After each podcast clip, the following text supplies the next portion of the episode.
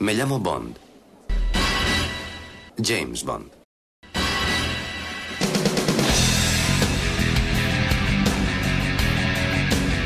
Hola, soy Alberto López, alias Klaalke en los foros. Bienvenidos al podcast temático número 19 de James Bond de archivo007.com. Hace unos cuantos programas, en concreto en el número 8, vimos todo lo referente a las chicas Bond, pero solo las que participaban del lado de 007. Ahora vamos a ver a sus más letales enemigas, centrándonos en las anécdotas y curiosidades relacionadas con las actrices que las encarnaron.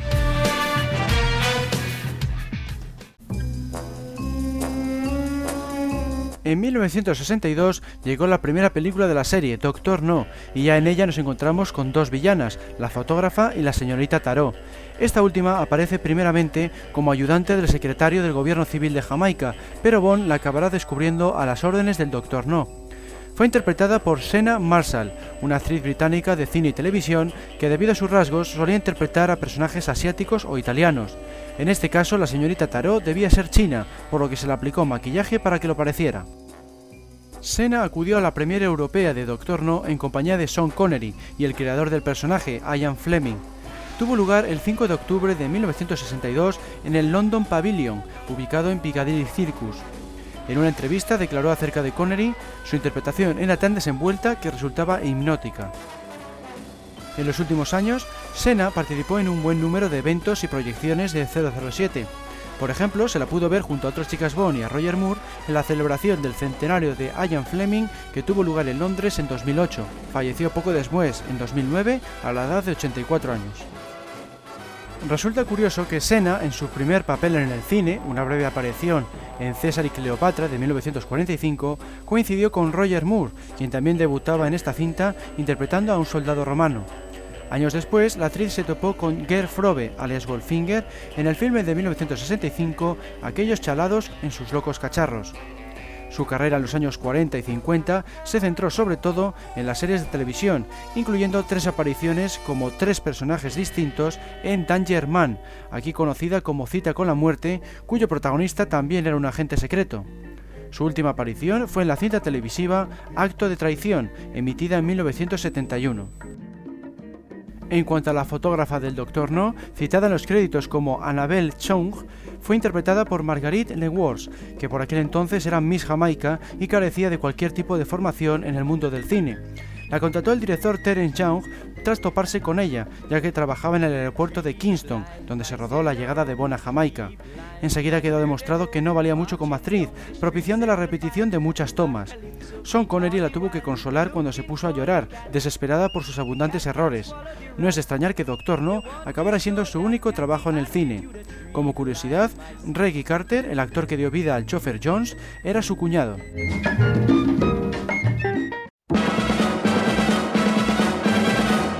Desde Rusia con Amor fue la segunda entrega de la serie, cuyo estreno tuvo lugar en 1963.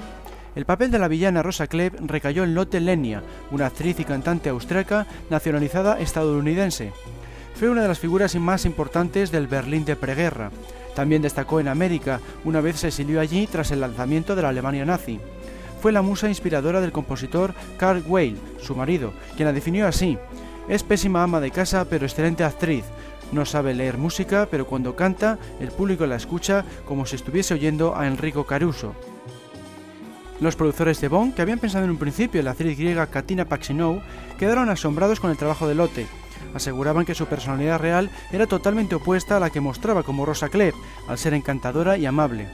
Prueba de su acierto es el premio que obtuvo, el tercer puesto en los Laurel de Oro a la mejor actriz secundaria. No obstante, su calidad ya había quedado demostrada en 1961 cuando fue nominada al Globo de Oro y al Oscar por su labor en La Primavera Romana de la señora Stone. Su última aparición en pantalla fue en 2 más 1 igual a 2 de 1977.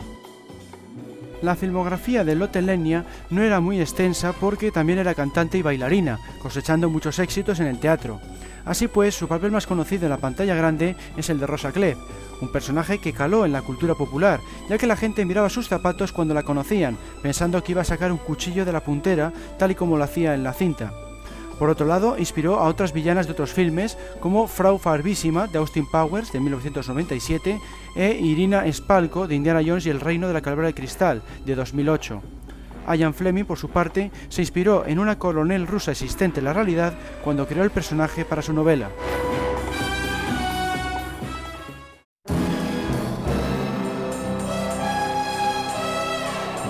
En 1964 llegó a las pantallas Goldfinger. No parece una villana como tal, puesto que tanto las hermanas Masterson como Pussy Galore acaban aliándose con Bond. Así pues, el único papel de Femme Fatal de esta entrega es Bonita, la bailarina que aparece en la misión con que da comienzo la historia. Fue interpretada por la actriz yugoslava Nadja Regin. Nadja empezó participando en producciones de su país y de Alemania Occidental, pero no fue hasta finales de los 50 cuando alcanzó la fama, cuando trabajó en Inglaterra. Aunque sus papeles más conocidos tienen que ver con la saga de James Bond, al haber dado vida al amante de Kirin Bey en Desde Rusia con Amor y a Bonita en Goldfinger, Nadja también apareció en numerosas series de televisión, como por ejemplo Los Vengadores, Danger Man o El Santo. Se despidió de la interpretación con otra serie, Dixon of Dock Green, emitida en 1968 un producto que solo se emitió en Inglaterra y Holanda, pero que tuvo bastante éxito al permanecer en la antena durante más de 400 episodios.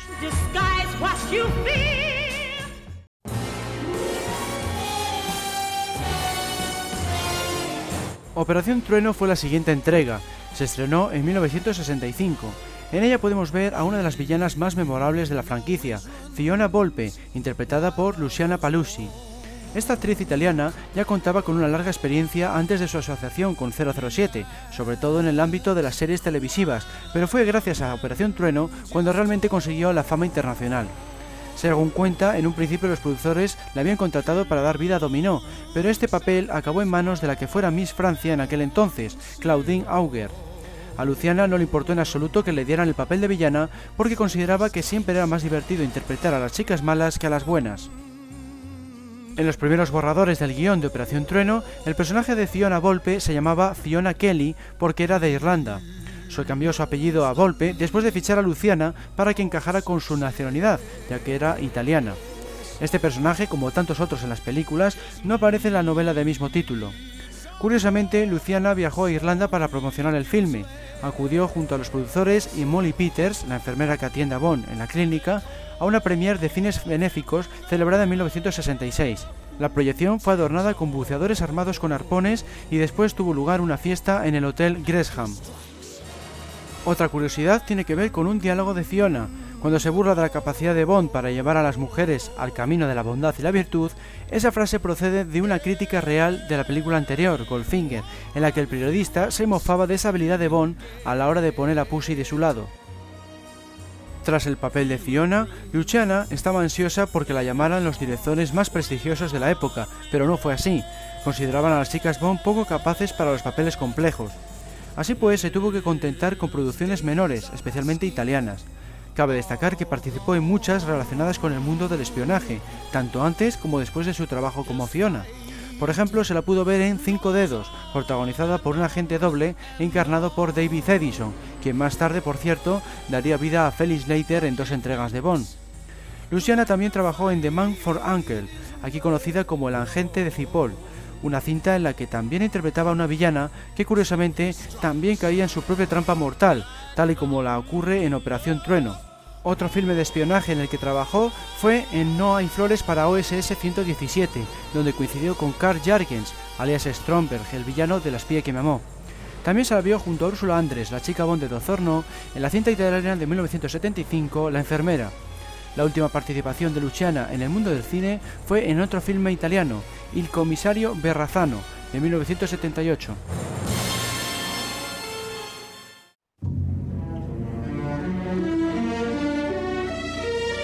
En 1967 se estrenó Solo se vive dos veces.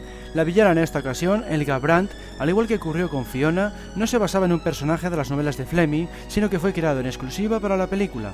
La única relación con las obras literarias tiene que ver con el apellido, ya que Brandt era el nombre del mecánico de Emilio Largo en la novela Operación Trueno. La actriz encargada de dar vida a Elga, tras el rechazo de la alemana Eva Renzi, fue su compatriota, Karin Dor, según comentó, los productores querían una chica alemana, alta, pelirroja y de ojos azules, pero se tuvieron que contentar con ella. Dado que era morena, tuvo que teñirse para adaptarse al papel. Karin se convirtió así en la primera chica bon alemana de la franquicia. Antes de participar en esta película, Karina había trabajado en unas cuantas producciones alemanas e italianas y alcanzó cierta popularidad interpretando a heroínas en los años 60, en los filmes de Edgar Wallace y Karl May. En 1965 coincidió con Christopher Lee, el actor que encarnó al villano Scaramanga en El hombre de la pistola de oro, en El regreso de Fu Manchu, un personaje en el que curiosamente se inspiró Fleming a la hora de crear al Doctor No. También cabe mencionar su participación en la película de Alfred Hitchcock Topaz de 1969.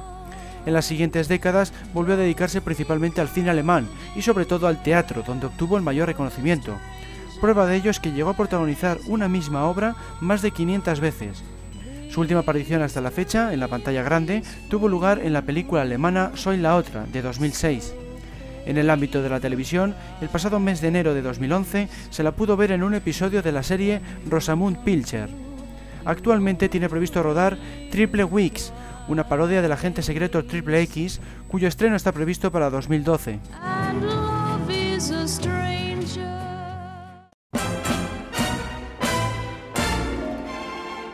Irma Bund es la villana del Servicio Secreto de Su Majestad, aparecida en 1969.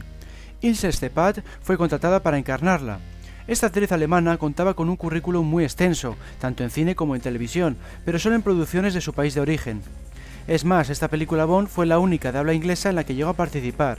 Fue debido a que falleció pocos días después de su estreno, a la temprana edad de 52 años, víctima de un ataque al corazón, en concreto el 21 de diciembre de 1969, la fecha de estreno aquí en España. En uno de los primeros borradores del guion de la siguiente entrega, Diamantes para la Eternidad, se llegó a pensar en incluir el personaje de Irma Bunt, pero se desechó la idea debido al fallecimiento de Ilse. La actriz debutó en 1947, pero su película más relevante llegó en 1955. Se titulaba Las ratas y obtuvo el Oso de Oro de ese año. En ella coincidió con Karin Dor, que como hemos visto dio vida a Elga Brandt en Solo se vive dos veces.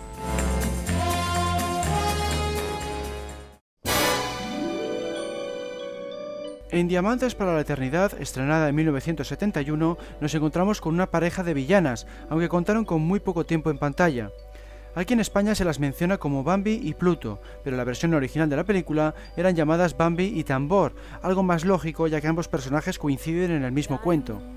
Quizá fue debido a que los productores creían que el público español no iba a entender la broma, dado que tambor hace referencia a un instrumento musical. La razón por la que escogieron el nombre de Pluto parece estar en que el bikini que viste era amarillo, el color del popular perro de Disney. Una vez más, esta pareja de villanas no aparece en los libros de Ian Fleming. En un principio, la especialista Donna Garrett iba a haberse encargado de Bambi.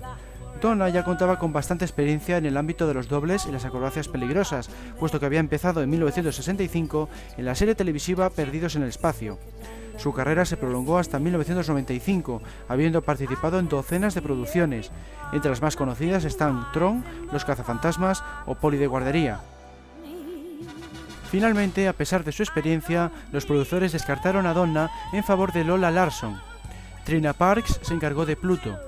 Ambas apenas trabajaron en más filmes. Lola apareció únicamente en la serie de televisión Getaway de 2005. Trina trabajó en un par de películas de escasa relevancia en los años 70 y en un episodio de la serie televisiva Galería Nocturna.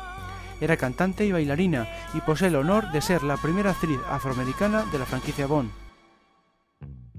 Hay una tercera villana en Diamantes para la Eternidad, pero su papel es aún más corto si cabe, puesto que solo aparece durante unos pocos segundos en el teaser inicial. Me refiero a Marie, la chica a la que Bond ahoga con su propio bikini con motivo de descubrir el paradero de Blofeld. Fue interpretada por Denise Perrier, una modelo y actriz francesa que había sido Miss Mundo en 1953. Aparte de esta entrega de Bond, únicamente apareció en un par de producciones más, como La rubia de Pekín de 1967. Después de dejar su carrera de modelo, se dedicó a la política en su país natal y fue jurado del concurso de Miss Mundo en su edición de 2005.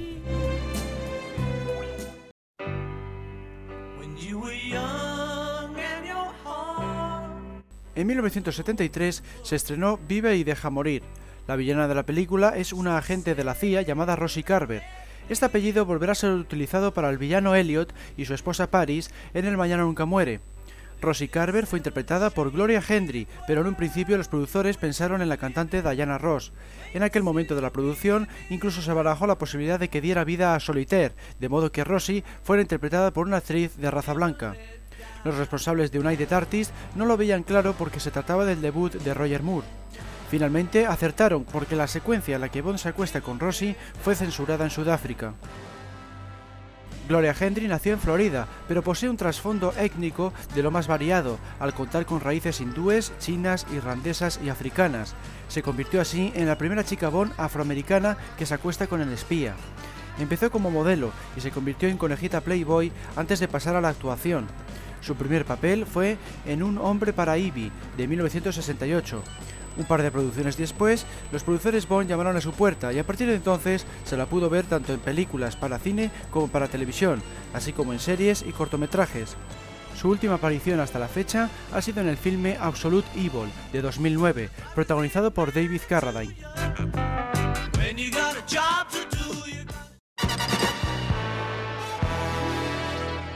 La siguiente entrega fue El hombre de la pistola de oro, que llegó a los cines en 1974. No aparece una villana como tal, pero hablaremos de Andrea Anders por ser la amante del villano Scaramanga. Fue interpretada por Maud Adams, una actriz sueca que tiene el honor de ser la única chica Bond que ha interpretado a dos personajes distintos, dado que también hizo de Octopussy en la película de mismo título. Supuestamente también realizó un cameo en Panorama para Matar, en una escena en la que Bond baja de un tranvía en San Francisco fue fruto de la casualidad de que pasaba por allí cuando se estaba rodando el filme. También fue una casualidad la que condujo a Maud Adams hacia su primer trabajo. En 1963, un fotógrafo la pidió que la dejara hacerla una foto. Luego la envió a una revista con motivo de presentarla al concurso de Miss Suecia. Maud acabó ganando el certamen y se convirtió en modelo. No fue hasta 1970 cuando se pasó al cine. Debutó en la película Los chicos de la banda. Tras su participación en El hombre de la pistola de oro, participó en películas como Rollerball y en varias series de televisión como Kojak, donde coincidió con Telly Savalas, el intérprete de Blofeld en El servicio secreto de su majestad. En los 80, aparte de Octopussy, no participó en ninguna otra superproducción y siguió apareciendo en series televisivas como por ejemplo Misión Imposible. Lo mismo se puede decir de la década siguiente, donde se la vio en Walker, Ranger de Texas. Actualmente sigue trabajando, se la ha visto por última vez en Seekers, un drama estrenado en 2008.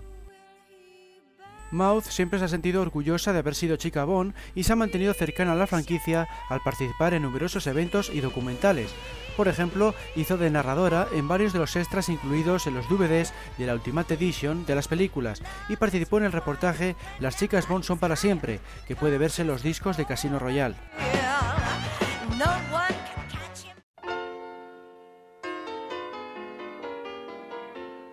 Naomi es la villana que aparece en la siguiente cinta, La espía que me amó, cuyo estreno tuvo lugar en 1977.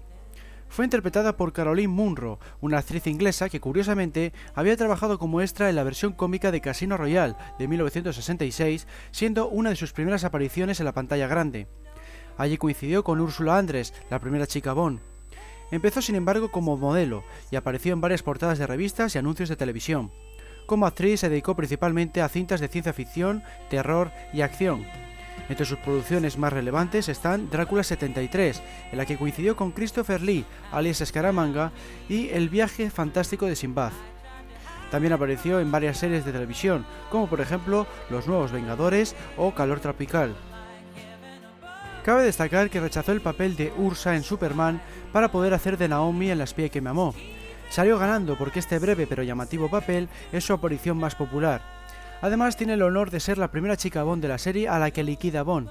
Como curiosidad, en su versión original fue doblada por la actriz inglesa Barbara Jefford, quien ostenta el récord de ser la persona más joven en recibir la Orden del Imperio Británico.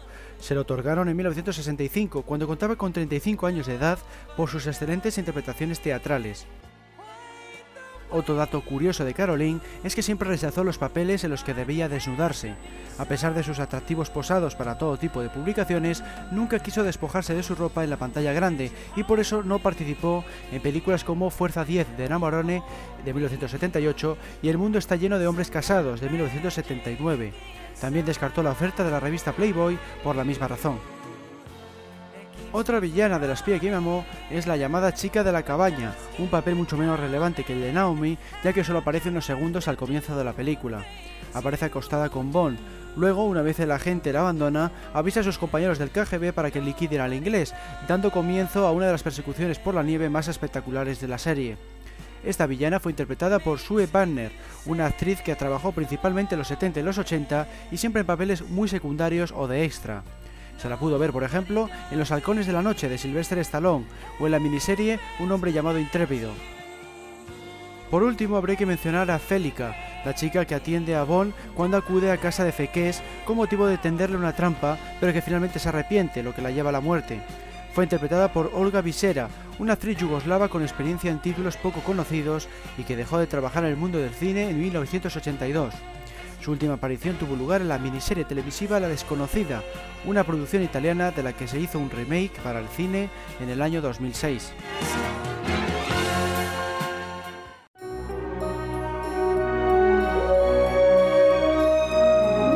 En Moonraker, la entrega de 1979, habría que citar a la villana que aparece en el teaser inicial. En los créditos aparece simplemente como azafata de jet privado y fue interpretada por Leila Shena, una actriz marroquí cuyo tío, el general Muhammad Oufkir, estuvo al cargo del fallido intento de asesinato del rey de Marruecos en 1972. Leila participó en algunas producciones más aparte de esta entrega de Bond, entre las cuales cabe destacar Crónica de los Años de Fuego, película ganadora de la Palma de Oro de Cannes en 1975. No obstante, su carrera terminó poco después, en 1982, con el filme Bend de Sable. Otra villana que contó con unos pocos segundos en pantalla es aquella que atiende a Bond en la cristalería de Venecia y que aparece más tarde en la guarida de Drax en las Amazonas, siendo la causante de que Bond acabe luchando contra una pitón en un estanque. En los créditos finales hace referencia a ella como Blonde Beauty, belleza rubia, y fue interpretada por Irka Bochenko, una actriz francesa de padres polacos que participó en series de televisión de su país y en alguna que otra película de escasa repercusión como Bilitis de 1977. También era cantautora y directora artística. Su último trabajo ha tenido lugar en un episodio de una serie televisiva francesa titulada Julie Lescaut y emitida en el año 2008. Corinne Dufoy es la otra villana de Moonraker, al menos al principio se presenta como piloto personal del malvado Hugo Drax, aunque luego acaba aliándose con Bond. Corinne fue interpretada por Corinne Clery, de forma que es la única actriz de la franquicia que comparte su nombre con el de su personaje. No obstante, en los primeros borradores del guion se le va a haber llamado Trudy Parker. Este nombre acabó siendo utilizado en la novelización de la película, también se cambió su descripción, ya que en los borradores del guion se la describía como una chica del valle californiano, pero acabó siendo francesa porque la producción de la cinta se llevó a cabo en ese país. Otro dato a citar es que su voz fue doblada en la versión original, tal y como le solía ocurrir a la gran mayoría de las actrices de habla no inglesa de la serie. La encargada del doblaje fue Nikki Van der Thiel, quien ya había colaborado anteriormente en la franquicia, poniendo voz a Honey Rider en Doctor No y a la recepcionista de hotel en Desde Rusia con Amor. Nacida en París en 1950, Corinne Clary había alcanzado la fama unos pocos años antes de Moonraker, concretamente en 1975, con la controvertida película erótica La historia de O. Precisamente el erotismo se convirtió en uno de sus rasgos característicos, ya que mostró su cuerpo desnudo en muchos de sus papeles. Su filmografía es bastante extensa, pero poco relevante a nivel internacional porque se dedicó sobre todo al cine italiano. Se la vio, por ejemplo, en Terror Infinito o en Los viajeros del atardecer. Cabe mencionar El humanoide de 1979, ya que coincidió con Barbara Bach, Ania Masova en La espía que me amó y con Richard Kiel, Tiburón en La espía que me amó y Moonraker. Su último trabajo ha sido Ti Stramo, estrenada únicamente en los cines italianos en el año 2008.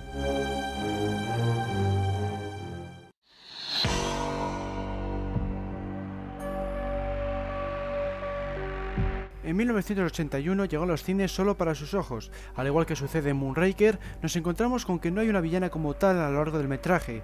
Así pues, hablaremos de Bibi porque ya habíamos visto a Melina en el podcast de las chicas Bond. La joven patinadora apadrinada por Cristatos fue interpretada por la americana Lynn Holly Johnson, que al igual que su personaje se dedicaba al patinaje profesional. Cavi Broccoli la contrató después de haberla visto actuar en Castillos de Hielo de 1978, papel por el que fue nominada al Globo de Oro. La otra película en la que se la pudo ver antes de esta entrega de 007 fue En los ojos del bosque, una producción de Disney. Es la otra cinta de relevancia en la que participó porque tras solo para sus ojos trabajó principalmente en capítulos sueltos de series de televisión como Chips o MacGyver. Su última aparición fue en la cinta televisiva Fugitive X, Innocent Target, de 1996. Entonces dejó la interpretación debido a su familia, pero la ha retomado recientemente. Se la ha podido ver, por ejemplo, en la obra de teatro Es una vida maravillosa, de 2007, y en la serie televisiva Tales from Dark Fall, de 2009.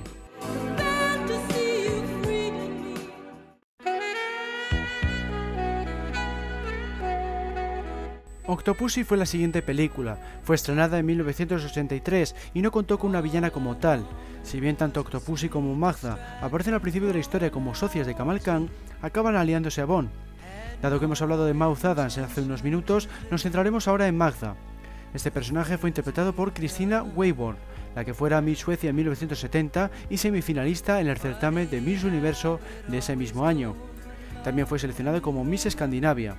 Los productores de la serie de 007 la eligieron de igual forma que aunque habían elegido a Ursula Andrés en Tozor No, por medio de una fotografía. En esta imagen se la veía ataviada con ropa de aventurera junto a un tigre, un estilo que encajaba con el argumento del filme. No obstante, Cristina ya había trabajado como actriz en dos películas para televisión, Victoria en Entebbe de 1976 y The Silent Lovers de 1980. Tras Octopussy siguió apareciendo principalmente en la pequeña pantalla en series como MacGyver, Vacaciones en el Mar o Los Vigilantes de la Playa. En los últimos años ha trabajado en dos películas para cine, Forbidden Warrior de 2005 y The Frankenstein Syndrome de 2010. Cabe mencionar el accidente que sufrió durante el rodaje de Octopussy. En una escena en la que debía dar una patada a un bazooka que sujetaba a un rival, se rompió varios de los dedos de sus pies. Se suponía que el arma en cuestión debía ser falsa, de plástico, pero a los técnicos se les olvidó hacer el intercambio para la toma de acción. Otra curiosidad relacionada con el rodaje tiene que ver con la escena de cama con Roger Moore. En el tráiler del filme se puede ver un fragmento que no se utilizó en el producto final. En él, Bond decía la frase lo que hago por Inglaterra, una línea descartada de Operación Trueno y el mundo nunca suficiente, pero utilizada en Solo se vive dos veces. Por otro lado, cabría mencionar que Cristina se encargó de ejecutar por sí misma la acrobacia con la que consigue descender de un balcón. La toma en la que se la ve junto a Roger Moore fue filmada en los estudios Pinewood de Inglaterra, mientras que el aterrizaje fue rodado en la India.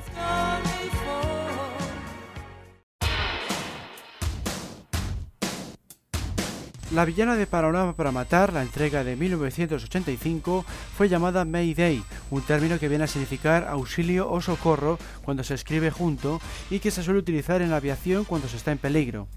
Grace Jones fue la encargada de dar vida a este personaje. Esta modelo, actriz y cantante jamaicana empezó estudiando interpretación, pero sus primeros pasos en el mundo laboral los dio como modelo. Desarrolló una carrera de éxito en Nueva York y París, apareciendo en revistas como Vogue o Elle. Destacaba por su peculiar estilo a la hora de vestirse y peinarse, y sobre todo por su aspecto andrógino. Su primera aparición importante en el cine fue en Conan el Destructor, estrenada en 1984. El protagonista, Arnold Schwarzenegger, se quejó de su dureza y agresividad durante el rodaje. Roger Moore también mantuvo una mala relación con Grace durante la producción de Panorama para Matar. Una de las cosas que le sacaban de quicio era la costumbre de la actriz de poner la música muy alta en su camerino. En una ocasión, Moore accedió a la habitación de Grace, le desconectó la mini cadena y cuando volvió a su camerino lanzó una silla contra la pared. La carrera cinematográfica de Jones continuó en las siguientes décadas, incluyendo en la actualidad, pero siempre películas poco relevantes. En el ámbito musical ha tenido más éxito. Ha lanzado 10 álbumes y sus canciones han formado parte de 31 bandas sonoras de películas. Entre ellas cabe mencionar el tema Storm, compuesto para el filme Los Vengadores de 1998. Su estilo recuerda claramente al que suele caracterizar a las canciones Bond. Su último disco hasta la fecha es Hurricane, de 2008. Para promocionarle, realizó una gira de conciertos por Estados Unidos y Europa que tuvo bastante éxito tanto entre el público como entre la crítica. En su vida personal siempre ha levantado polémicas o controversias allá donde ha ido debido a su fuerte carácter. Por ejemplo, tiene prohibida la entrada a los parques temáticos de Disney desde que enseñara sus pechos en un concierto celebrado en uno de ellos. En otra ocasión, abofeteó en directo al presentador Russell Harty durante su programa de entrevistas de la televisión británica porque le había dado la espalda para hablar con otro invitado.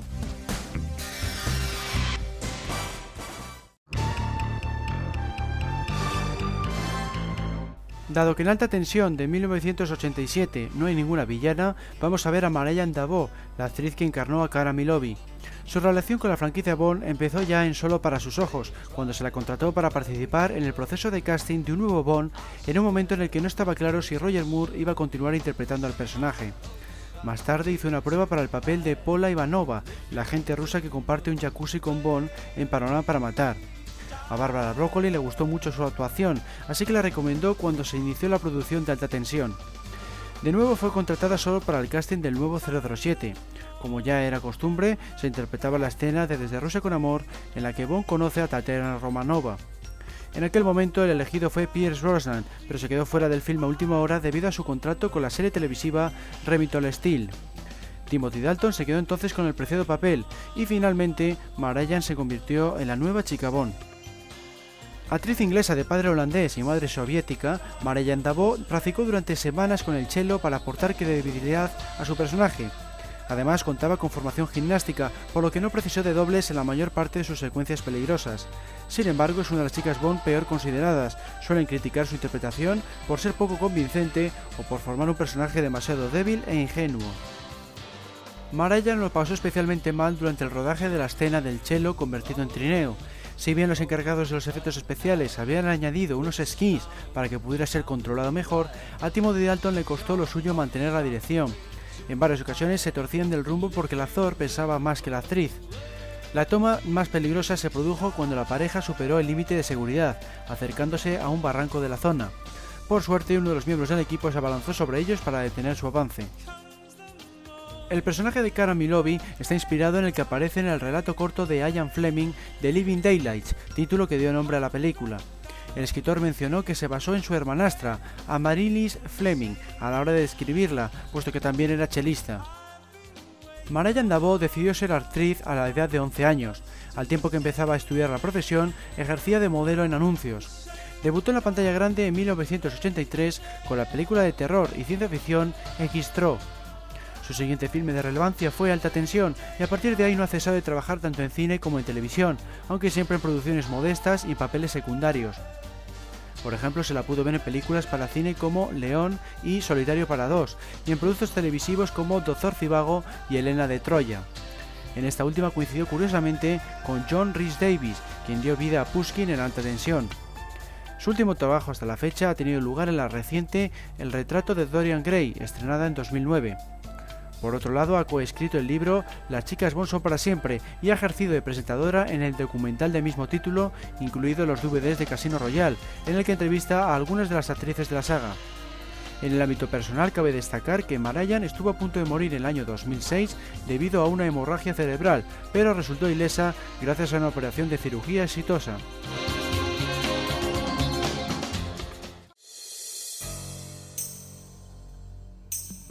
En 1989 se estrenó Licencia para Matar, la última entrega de Timothy Dalton. Como en tantas otras cintas, no nos encontramos con una villana como tal, pero hablaremos de Lupe Lamora, la novia de Frank Sánchez, porque en el podcast de las chicas Bond ya habíamos visto a Pam Boubois. Fue interpretada por Talisa Soto, una americana de familia puertorriqueña que empezó siendo modelo a la edad de 15 años. Tuvo bastante éxito, ya que enseguida se la vio en revistas del calibre de Vogue o Glamour. Como actriz debutó en Spike on Bensonhurst en 1968, de modo que solo contaba con este filme en su currículum cuando fue contratada por los productores de Bond. Estos en un principio habían pensado en la actriz cubana María Conchita Alonso para el papel, pero tras realizar el habitual test de prueba se decantaron por Talisa. Curiosamente, Timothy Dalton no estuvo disponible cuando se realizó este casting, de modo que tuvo que ser Robert David, el intérprete de Frank Sánchez, el encargado de dar vida a Bond. El director John Glenn afirmó que no lo hizo nada mal. En cuanto se supo que Talisa iba a ser Chicabón, la revista Playboy le hizo una oferta, pero la rechazó. En 1990, Talisa fue elegida por la revista People Magazine como una de las 50 mujeres más agradables del mundo. Además, alcanzó el puesto número 58 en la lista de las 100 mujeres más calientes de Maxine del año 2002. A lo largo de su carrera como actriz ha participado en más de 20 películas. Entre las más recordadas se encuentran, aparte de Licencia para Matar, las dos primeras entregas de Mortal Kombat y Enemigos, X contra Sever.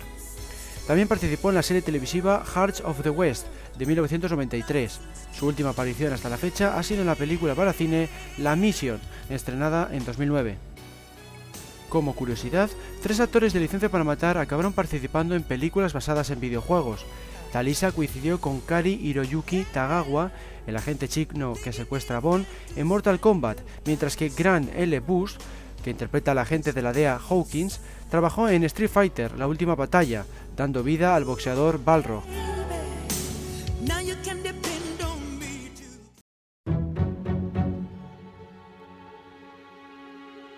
Senia Top es el nombre de la villana de GoldenEye, la cinta de 1995 con la que Pierce Brosnan debutó como Bond. Fue interpretada por la holandesa Fanke Jansen. Empezó como modelo en 1984, llegando a trabajar con firmas tan prestigiosas como Victoria's Secret o Chanel.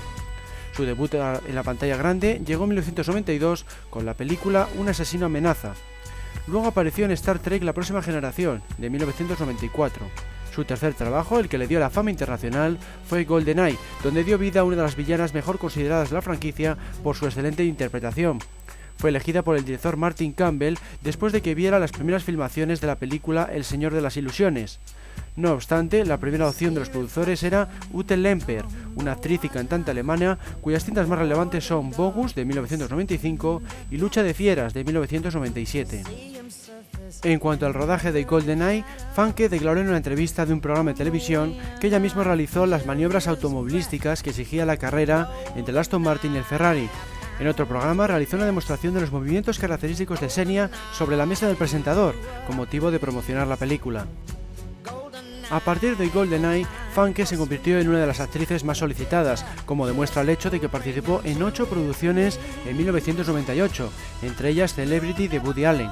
En 2001 volvió a coincidir con Sean Bain, el actor que dio vida a Alec Trevelyan en GoldenEye, en la cinta Ni una palabra.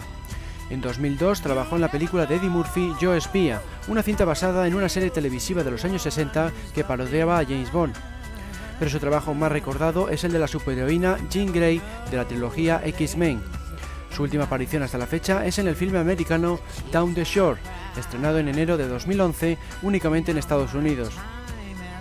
En el ámbito de las curiosidades, cabe mencionar que Funke poseía una talla de pie realmente grande para ser mujer, el número 46.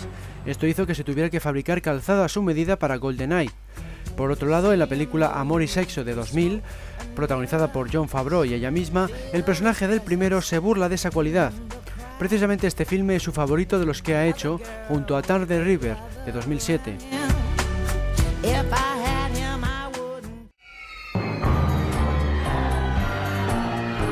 No hay villanas en El Mañana Nunca Muere, la entrega de 1997, pero hablaremos de Paris Carver, la esposa del villano, porque en el podcast de las chicas Bond ya habíamos visto a Wai La elegida para este papel fue Terry Hatcher, famosa en aquel entonces por interpretar a Lois Lane en la serie televisiva Lois y Clark, las nuevas aventuras de Superman.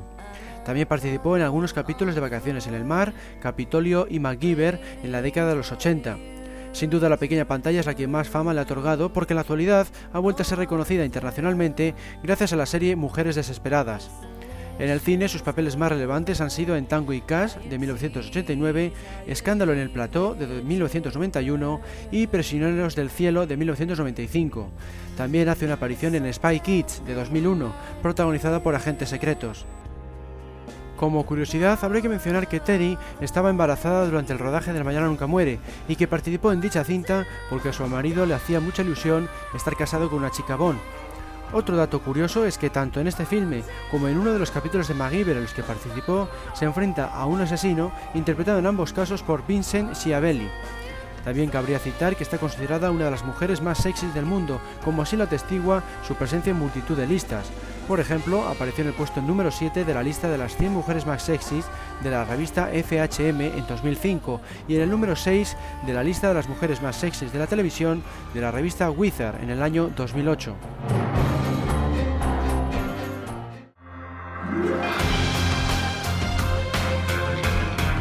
En El mundo nunca suficiente, estrenada en 1999, nos encontramos con dos villanas, la llamada chica del puro y Electra King.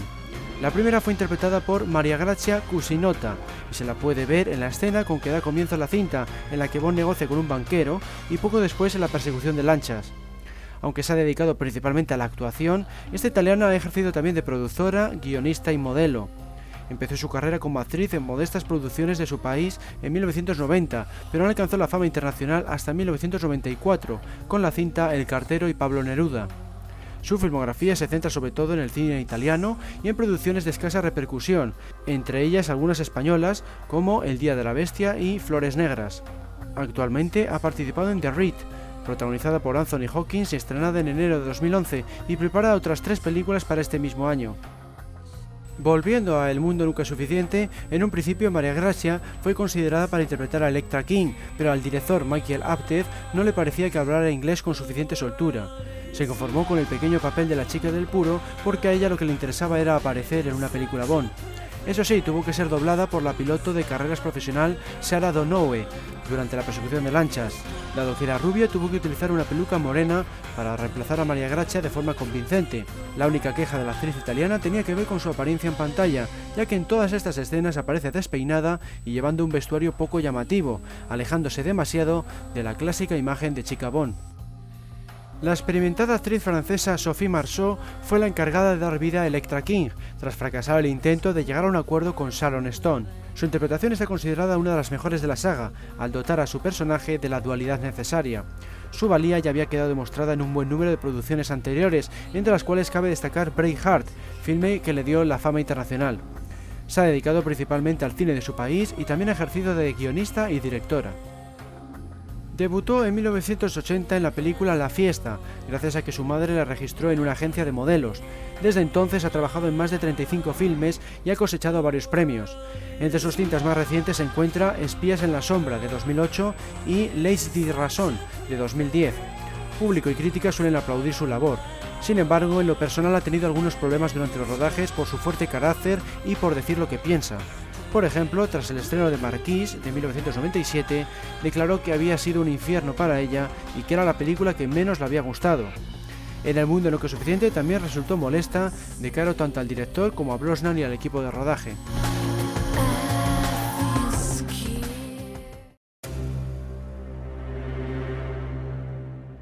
En 2002 la franquicia cumplía 40 años, de modo que para celebrarlo los productores estrenaron la entrega número 20, Muere otro día, en esta cinta nos topamos con dos villanas. La principal es obviamente Miranda Frost, la agente del MI6 al servicio de Gustav Graves, pero hay otra al comienzo de la historia.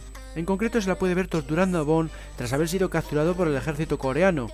El nombre del personaje es Timara y fue interpretado por Sarja, una actriz especialista que ya había trabajado en la serie, ya que hizo de doble de Wei en las secuencias submarinas del Mañana Nunca Muere.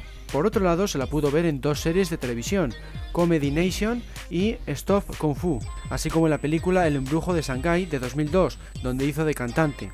Muere otro día ha sido su último papel hasta la fecha. La actriz inglesa Rosamund Pike fue la encargada de dar vida a Miranda Frost, en un principio este personaje iba a ser llamado Gala Brandt, el nombre de la chica de la novela Moonraker. Rosamund ya había trabajado indirectamente en la franquicia, dado que había interpretado a Pussy Galore en la adaptación para la radio de Goldfinger, emitida por BBC Radio. En su filmografía solo contaba con series y producciones televisivas de escasa distribución. Quizá por ello los productores tardaron en decantarse por ella, ya que la eligieron cuando tan solo quedaban cinco días para que diera comienzo el rodaje. Entre las candidatas para el papel se encontraban Saffron Burrows, Alicia Silverstone y la cantante Sophie Ellis Vestor. Tras alcanzar la fama internacional con Muere otro día, un trabajo por el que además obtuvo el premio al mejor debut por parte de la revista Empire y una nominación por parte de la Academia de Cine de Ciencia Ficción, Fantasía y Terror, Rosamund accedió a producciones de gran presupuesto o de extensa distribución como Doom, Orgullo y Prejuicio o Los Sustitutos, la última vez que se la ha visto en la pantalla grande ha sido en El Mundo según Bernie de 2010 y prepara una serie para televisión y cuatro películas para cine entre 2011 y 2012.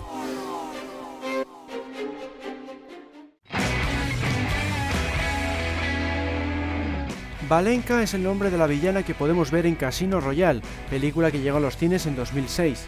Su papel como novia del chifre es muy breve, pero a punto estuvo de acabar con la vida de Bond cuando envenenó su copa durante el torneo de póker. Fue interpretada por la actriz bosnia Ivana Milicevic. Como curiosidad, lleva un traje de baño Versace en la escena de la película en la que sube a bordo del yate del villano. Ivana ha trabajado en un buen número de producciones, pero siempre en papeles secundarios o de extra. En su filmografía nos encontramos con cintas como Enemigo Público o Abajo el Amor, y series como Embrujadas o Hawaii 5.0. Su último trabajo ha sido precisamente en un episodio de esta última en el ámbito televisivo. En la pantalla grande se la ha visto en El Gran Azul de 2010. Ivana empezó como modelo mientras aún terminaba sus estudios y fue bailarina de un grupo de música.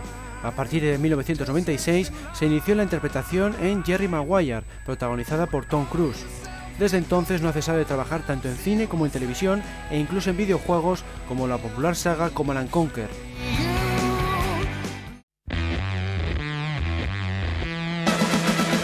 2008 se estrenó la última entrega hasta la fecha, Quantum of Solas. En ella no aparecen villanas, pero hablaremos de la gente Fields porque en el podcast las chicas Bond ya habíamos visto a Camille. La actriz inglesa Gemma Artenton fue la encargada de dar vida a Fields, un personaje cuyo fin era llevar a 007 de vuelta a casa. Tuvo que vencer a un total de 1.500 candidatas para hacerse con este codiciado papel.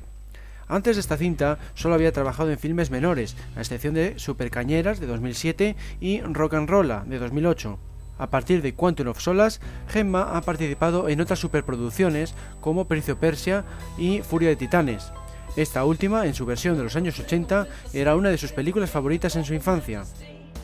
Su filmografía podría haber sido mucho más memorable si no llega a haber sido descartada en tantos procesos de casting. Por ejemplo, recientemente ha perdido el papel de Catwoman para la nueva entrega de Batman, The Dark Knight Rise. Tampoco consiguió que la escogieran en dos remakes previstos para este año 2011, My Fair Lady y Cumbres Borrascosas. No obstante, no le falta trabajo, ya que en 2010 estrenó Tamara Dre y prepara una película para 2011 y otra para 2012 en concreto Hansel and Gretel Witch Hunters para este año y Wrath of the Titans para el siguiente. Como curiosidad, en 2010 se casó con Stefano Catelli, el doble de Daniel Craig en Quantum of Solas. Otro dato no menos curioso es que nació con seis dedos en cada mano y requirió de una intervención de cirugía cuando era niña porque tenía una oreja arrugada. Eso no le ha impedido que actualmente esté considerada una de las mujeres más sexys del mundo según muchas revistas.